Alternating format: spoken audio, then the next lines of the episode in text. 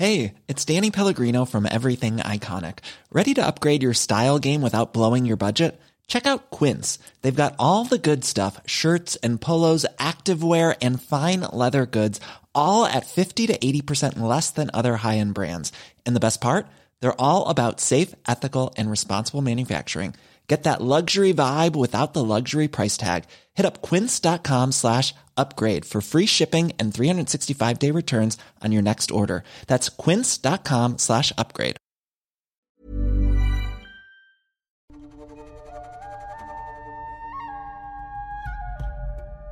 Quelque part au milieu du XVIe siècle au Portugal, un jeune noble regarde les vagues de l'océan Atlantique s'écraser doucement sur une plage. Songeur, il pense au trouble secouant l'Europe depuis des décennies. L'arrivée de la réforme protestante de Luther, l'invention de l'imprimerie et la multitude de querelles dynastiques et la menace des Turcs venus de l'Est. Dans cette réalité, le Portugal, dont ce jeune homme est originaire, n'a jamais exploré l'Amérique, cette immense contrée mythique dont parlent pourtant abondamment les sagas nordiques. En relevant la tête pour contempler l'horizon, le jeune noble aperçoit d'étranges formes s'y dessiner. Plissant les yeux, il peut distinguer enfin les contours d'une flotte, d'étranges drapeaux multicolores flottant sur de nombreux navires venus de l'Ouest. Sans le savoir, il est en train d'assister à l'événement qui va changer l'histoire de l'Europe et celle du monde. L'arrivée de la grande flotte Inca, de plusieurs centaines de guerriers païens et bariolés qui vont arriver dans un continent déchiré par les conflits. Bonjour à tous chers abonnés spectateurs, aujourd'hui on se demande ce qui aurait pu se passer si, par une succession d'événements pas si fantasmatiques que ça, l'Empire Inca avait envahi l'Europe, menant ainsi à une colonisation inversée changeant totalement le cours de l'histoire. Alors avant de vous dérouler le scénario, je me dois de vous dire que celui-ci est grandement inspiré du livre de Laurent Binet, Civilisation. Alors ce livre, moi, moi, moi, moi, moi, il est incroyable. Une uchronie riche et documentée et même crédible, exercice très difficile vu le point de changement de l'histoire. Donc cela veut aussi dire que cette vidéo reprend les grandes lignes de ce bouquin, en tout cas pour le point de changement. D'ailleurs, cette idée très intéressante et originale n'a pas fait qu'inspirer Laurent Binet.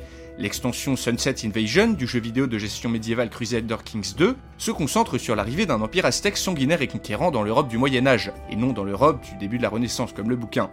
Donc encore une fois, même si je reprendrai certains éléments de Civilisation et de Sunset Invasion, je vais essayer d'adapter le scénario à ma sauce, tout en vous spoilant quelques éléments de ces deux inspirations. Voilà voilà, je crois que tout est dit, et maintenant place à l'Uchronie. Cette histoire commence en 950 par la naissance d'un homme qui mettra en marche les changements qui mèneront à l'invasion de l'Europe par les Incas, Éric le Rouge. Banni de Norvège suite à un meurtre, ce fier viking sera l'homme qui permettra la colonisation de l'Islande tout d'abord, puis de cette grande île de glace qui sera nommée le Groenland. Mais rapidement, suite à l'établissement de relations commerciales entre les deux colonies, quelques vikings déroutés dans une tempête découvrent une autre île, une contrée fertile peuplée d'indigènes nommée par les vikings Skrailing. Une contrée où les vignes poussent sans effort, Vinland. Une colonie y est fondée et quelques familles s'y installent, dont la fille d'Éric le Rouge, Frédis. Cette femme, ne souhaitant pas retourner au Groenland car elle y est accusée de meurtre, mais entretenant de mauvaises relations avec les Vinlandais, décide de partir, avec quelques hommes et femmes et plusieurs esclaves, vers le sud. Longtemps, ils voyagèrent, en ne trouvant sur leur chemin que jungles hostiles et indigènes méfiants. Finissant finalement par débarquer quelque part, Freddy s'installe et pactise avec des indigènes, tout en leur apprenant à manier le fer, chose leur étant jusqu'ici inconnue. Mais un mal étrange s'empare de leurs hôtes, et encore une fois, les vikings doivent partir. Encore des semaines plus tard, Freddy et sa troupe arrivent en vue d'une grande île paradisiaque, qui dans un autre univers se serait appelée Cuba. Se liant d'amitié avec ses habitants grâce à leur savoir et leur technologie, les vikings s'installent sur l'île et y édifient un temple dédié à Thor, tout en adoptant la culture du maïs. Amenant également des chevaux, Freddy s'apprend aux Skrylings à s'en servir. Ainsi, des siècles avant l'arrivée de Christophe Colomb, les indigènes d'Amérique découvrent ici les chevaux ainsi que l'utilité du fer. Mais le mal, la maladie suivait Freddy et ses hommes, décimant la population de leur île d'accueil. À contre-coeur, les colons doivent encore une fois partir, tout en laissant un troisième cadeau aux indigènes, des anticorps. Car en leur apportant les maladies européennes des siècles plus tôt que dans la réalité, Freddy et ses hommes permettent aux indigènes survivants de développer des résistances. Après un mois de voyage supplémentaire, les vikings touchent terre et s'enfoncent dans la jungle, finissant par entrer en contact avec plusieurs tribus, les ancêtres des Incas. Rapidement, les vikings trouvent des similarités entre les deux religions de leur peuple. Leur faisant découvrir les chevaux et le fer, Fredis participe à révolutionner leur manière de cultiver le coton, grâce aux charrues, mais la maladie les suit, et encore une fois les vikings doivent s'enfuir. Après des semaines et des semaines de voyage sans but, Fredis finit par mourir et le reste des colons disparaît dans la nature, mettant ainsi un terme à la saga de la fille d'Éric le Rouge. Bien plus tard, en 1492, Christophe Colomb se lance dans son expédition pour ne jamais revenir, sans que nul ne sache ce qu'il est advenu de lui. Sans aucune nouvelle, Isabelle de Castille et Ferdinand d'Aragon considèrent que toutes expéditions au-delà de l'Atlantique sont vouées à l'échec, et les interdisent. En 1531, nous retrouvons notre jeune noble du début de la vidéo, plongé dans la contemplation des ressacs s'écrasant sur les falaises de l'Atlantique. Au loin, des vaisseaux ressemblant trait pour trait aux caravelles de Christophe Colomb se dégagent de l'horizon. Une mission diplomatique venue tout droit du Grand Empire des Incas, à bord de vaisseaux copiés sur ceux de l'expédition malheureuse de Christophe Colomb, qui a tout bonnement été capturé et séquestré par les fiers et arrogants représentants de l'Empire, pour avoir osé tenter de les convertir au catholicisme. Et tout ceci alors que la monarchie andine règne dans ce scénario sur l'Amérique du Sud et les Caraïbes. Il s'est avéré que le passage de la fille d'Éric le Rouge a eu des conséquences monumentales sur les sociétés précolombiennes. Maya, Inca, Taïnos, tribus d'Amérique du Nord, tous ces peuples ont à long terme bénéficié des trois choses apportées par les vikings, les chevaux, le fer et les anticorps contre les maladies européennes. Mais parmi ceux-ci, aucun n'a autant bénéficié de cet apport que l'Empire Inca, qui dans ce scénario voit le jour selon la légende en 1200, fondé par Manco Capac. Conquérant et brutal, disposant de la population nombreuse de la ville de Cusco, les souverains de cet empire ne tardent pas à étendre leur domination aux tribus alentours, et ce grâce à leurs mines de fer qui leur permettent de fabriquer des côtes de mailles, armures et lances. Les chevaux ont bouleversé l'histoire de cette partie du monde, et les Incas et leurs ancêtres sont, parmi tous les peuples habitant l'Amérique, ceux ayant le mieux réussi à utiliser le potentiel de l'animal, notamment dans le domaine militaire. Ceux-ci sont persuadés d'être responsables d'une mission civilisatrice à l'égard des peuples qui les entourent. Sortant des Andes, l'Empire s'agrandit sans rencontrer d'opposition sérieuse. En 1350, une guerre oppose les Mayas aux Incas pour le contrôle des Caraïbes et de l'Amérique centrale. La civilisation maya, en plein déclin, ne peut s'opposer à la puissance du jeune empire Inca, et ceux-ci finissent par être vaincus. L'empire s'étend alors sur des milliers de kilomètres, relié par un réseau de routes impressionnant que sillonnent de nombreux coursiers à chevaux. Vestiges du passage de Frédis, des temples vénérant un étrange panthéon se font voir partout. Dans ce monde, Urkagari, dieu inca des métaux, est assimilé à Volund, son équivalent nordique, alors que de nombreux sacrifices humains sont faits à la gloire de Thor et d'Odin. Le vieux norrois, la langue des vikings, a pu subsister, mais n'est parlé que par des érudits triés sur le volet. En 1500, sous l'impulsion d'un empereur conquérant et curieux, le peuple taïnos dans les Caraïbes est intégré à l'Empire. De là, l'empereur découvre qu'une expédition venue de l'Est est retenue par ses nouveaux vassaux. Un homme, du nom de Christophe Colomb, est tiré de sa prison et mis de force au service de l'empereur. Celui-ci veut tout savoir sur l'endroit d'où provient le Génois, sa religion, ses bateaux, son langage, et les différents pays du continent appelé Europe, ainsi que ses bâtons de feu, etc. Il est fasciné par l'histoire de cet homme, et surtout par les potentielles richesses et technologies qui seraient selon lui présentes en Europe. C'est après une coûteuse guerre civile, durant laquelle les premiers fusils Incas seront utilisés, que le descendant autoproclamé de la légendaire Frédis aux cheveux de feu, le nouvel empereur Atahualpa, décide d'envoyer une expédition traverser l'Atlantique, dans le but d'établir des relations commerciales avec les Européens. En construisant des vaisseaux sur le modèle des caravelles de Christophe Colomb, avec l'aide du reste de son équipage, il réussit à mettre sur pied une expédition de plusieurs centaines d'hommes, guerriers, prêtres, marchands et artisans. En seulement 40 ans, l'équipage de Colomb a été décimé par les maladies, et ce qui reste est incapable de reprendre la mer. C'est donc la fille qu'un Castillan a eue avec une Taïnos, devenue de par sa mère une princesse de haut rang, qui va partir avec les navires servir d'interprète. Nous retrouvons donc notre jeune noble. Voyant arriver ces étranges navires, bardés de drapeaux multicolores, symboles de l'Empire Inca, il fonce vers Lisbonne en prévenir les notables, alors qu'un immense séisme vient de frapper la ville. La petite flotte débarque et donne à voir un saisissant spectacle. Tenues bariolées et exotiques, pagnes, boucles d'oreilles et lamas débarquent en plein milieu d'un Lisbonne dévasté. Le premier contact entre les Incas et le monde chrétien se fait avec le clergé local, qui directement harcèle de questions le chef de l'expédition, tout en jetant des regards choqués et interloqués sur la tenue de la princesse, trop dévêtue à leur goût. Plus que leur tenue, c'est le castillan parfait que parle la princesse Taïnos qui va stupéfier les ecclésiastiques. Pour eux, ces drôles d'oiseaux ne peuvent venir que des Indes ou de Perse. C'est après plusieurs jours de palabres, qui ne donnent pas grand-chose, que les Incas peuvent enfin se voir accorder une audience par Jean le IIIe, souverain très pieux du Portugal.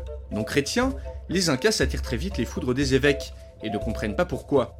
Après tout, l'empire d'Atahualpa, lui, autorise des cultes, autres que le culte inca, et ce dans un but politique d'unification. C'est pourquoi la délégation ne comprend pas pourquoi les religieux de ce continent sont si obtus. Les Incas remarquent vite que l'or qu'ils ont amené, dont ils disposent en abondance, attire un peuple portugais pauvre et désespéré, et semble ouvrir beaucoup de portes sur ce continent. Dans un geste extrême de bonne volonté, Et pour montrer patte blanche au roi, la délégation Inca propose à Jean III de sacrifier un de leurs nobles, un immense et rare honneur afin d'apaiser les dieux suite au séisme de Lisbonne. Proposition reçue avec la plus grande horreur par le roi et le clergé. Tombés définitivement en disgrâce, les Incas sont forcés de rembarquer dans leur navire Manu Militari par un Jean III furieux. Les représentants de l'Empire sont brutalisés et doivent abandonner la princesse Tainos et quelques hommes n'ayant pas eu le temps de rembarquer. L'insulte est immense pour la délégation, et l'insulte est encore pire pour Atahualpa, l'empereur dieu, l'oiseau de la fortune. La capture de la princesse Tainos, dont Atahualpa s'était entiché, donne une tournure personnelle à toute l'histoire. Sans plus perdre de temps, l'empereur s'attache à monter l'expédition qui, une fois de plus, changera le cours de l'histoire. Il lui faudra dix ans pour mettre sur pied une flotte, une armée et le reste de ses affaires en ordre. Une fois l'Empire entre les mains d'une administration compétente, la grande flotte d'invasion Inca, en route pour administrer le juste courroux de l'empereur dieu Atahualpa, largue les amarres depuis l'île de Cuba, cap vers Lisbonne. À son bord, l'empereur est accompagné de sa cour, de milliers d'artisans et d'ouvriers, ainsi que de dix mille guerriers, dont plusieurs centaines équipés de fusils, et ce sans oublier sa redoutable cavalerie andine. Un mois entier de difficile navigation sont nécessaires aux Incas pour atteindre le Portugal, qu'ils trouvent plus affaibli que jamais. La région se remet difficilement du tremblement de terre, mais c'est surtout grâce à la princesse Tainos que l'empereur va pouvoir débarquer sans rencontrer trop de résistance. Le roi portugais s'est en effet si entiché de la belle captive qu'il a fini par la prendre comme amante, recevant en cadeau une maladie alors inconnue aux Européens, la syphilis.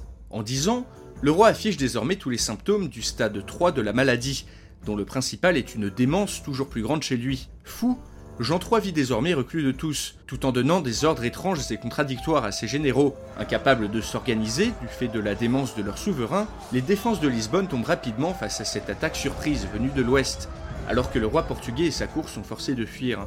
Immédiatement, Atahualpa s'attache à mettre la ville et ses alentours au pas, tout en établissant une liaison maritime directe avec son empire. Grâce à la sagacité des conseillers du roi, un massacre sur la population est évité, et les abondantes quantités d'or amenées avec lui achètent bientôt nombre d'amis. En Europe, le choc est immense. Une armée païenne venue d'on ne sait où a réussi à défaire en un temps record un pays chrétien, et qui plus est une grande puissance commerciale. Charles Quint, empereur du Saint-Empire et roi des Espagnes, se retrouve directement menacé. Prenant lui-même la tête d'une armée de 20 000 hommes, l'empereur ainsi que les fidèles de Jean III du Portugal marchent vers Lisbonne, où Atahualpa maintient difficilement son autorité. Dans un pays extrêmement religieux, l'arrivée des Incas, de leur mode de vie et de leurs pratiques est un affront pour beaucoup, surtout pour le clergé local, qui ne tarde pas à fomenter des émeutes et des révoltes, où les troupes Incas sont prises à partie par des foules déchaînées. Mais dans son immense sagesse, Atahualpa va prendre la décision qui lui sauvera plus tard la mise, autoriser la liberté de culte à l'intérieur de ces nouvelles provinces, ce qui lui vaudra la reconnaissance de milliers de juifs et de protestants persécutés par l'Inquisition portugaise, mise en place quelques années auparavant. Devant affronter une armée et la population portugaise catholique, Atahualpa se retrouve dans une situation délicate. Mais l'arrivée de renforts et d'or en provenance de l'Empire va vite améliorer cette mauvaise posture. Début 1542, les troupes d'Atahualpa et de Charles Quint se rencontrent près de Porto. Vêtues de cuirasses prises à l'ennemi, armées de fusils incas ou portugais, l'armée de l'empereur peut également compter sur un nouveau corps d'armée, composé de protestants et de juifs, ainsi qu'une compagnie de mercenaires loués à grands frais grâce aux réserves d'or presque illimitées de l'Empire. Dans un immense fracas de sang et de fer, les deux armées se rencontrent. Et alors qu'en plein milieu de la bataille, l'aile droite d'Atahualpa commence à flancher, la cavalerie andine, menée par le grand général Chalcuchimac, bouscule les cuirassiers napolitains de Charles et prennent l'infanterie à revers.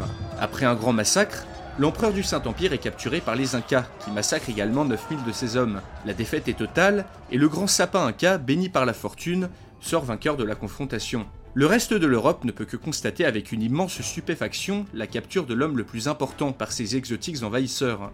Mais dans l'ombre, un homme se frotte les mains devant cette occasion inespérée. Et cet homme n'est autre que le roi de France, François Ier, pire ennemi de Charles Quint, qui décide d'organiser une rencontre avec cet Atahualpa. Pendant ce temps, les villes espagnoles tombent une par une devant des troupes toujours plus nombreuses de l'empereur Inca. Certaines se rendent, d'autres combattent, mais toutes sont prises et annexées au sein des nouvelles provinces de l'empereur en Europe. Le pape, devant cette débâcle, appelle à une croisade, mais qui s'avère très difficile à mettre en place. Charles Quint capturé, les principautés du Saint-Empire tergiversent sur la conduite à adopter, tandis que François Ier joue le temps afin d'éviter d'être forcé à intervenir pour sauver son pire ennemi. Bientôt, la quasi-totalité de l'Espagne et du Portugal sont aux mains d'Atahualpa. Les révoltes sont matées brutalement et des politiques généreuses sont mises en place pour satisfaire le petit peuple, grâce aux immenses richesses d'Atahualpa.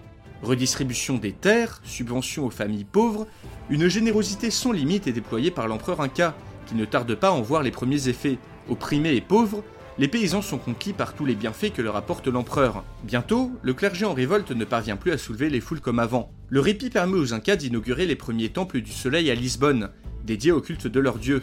Le clergé catholique est stupéfait de voir que la mythologie inca comprend une grande partie empruntée aux anciennes religions païennes du Nord. Des siècles et des siècles après les visites des Vikings, Thor et Odin refont leur apparition en Espagne et au Portugal. Sur les trônes des pays conquis, des rois sont remis en place afin de calmer la population. Ainsi, au Portugal, le jeune Sébastien Ier prend la place de son père, tandis qu'en Castille et Aragon, c'est le fils aîné de Charles Quint, Philippe Ier, qui est mis de force sur le trône. Après plusieurs mois de négociations, François Ier et Atahualpa finissent en secret par se rencontrer. Constatant que les catholiques sont bien traités par les Incas, le roi français peut assumer ses ambitions sans trop de mauvaise conscience. La capture de Charles Quint lui permet de renouveler ses ambitions sur l'Italie, la Flandre et l'Artois. Suite à ça, un traité secret d'amitié est signé avec Atahualpa.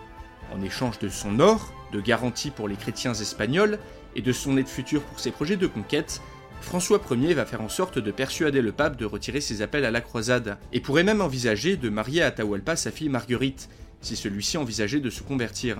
Désormais fort d'une tête de pont en Europe, et disposant de l'alliance de la France, le grand Inca peut asseoir ses ambitions, et envisager de pouvoir résister aux armées que Ferdinand, le roi de Bohême et de Hongrie, commence à rassembler pour l'expulser. Le sapin Inca Atahualpa fils du soleil et souverain des terres émergées, en est désormais certain. S'il joue correctement ses cartes, cette Europe divisée, tiraillée pourra être sienne.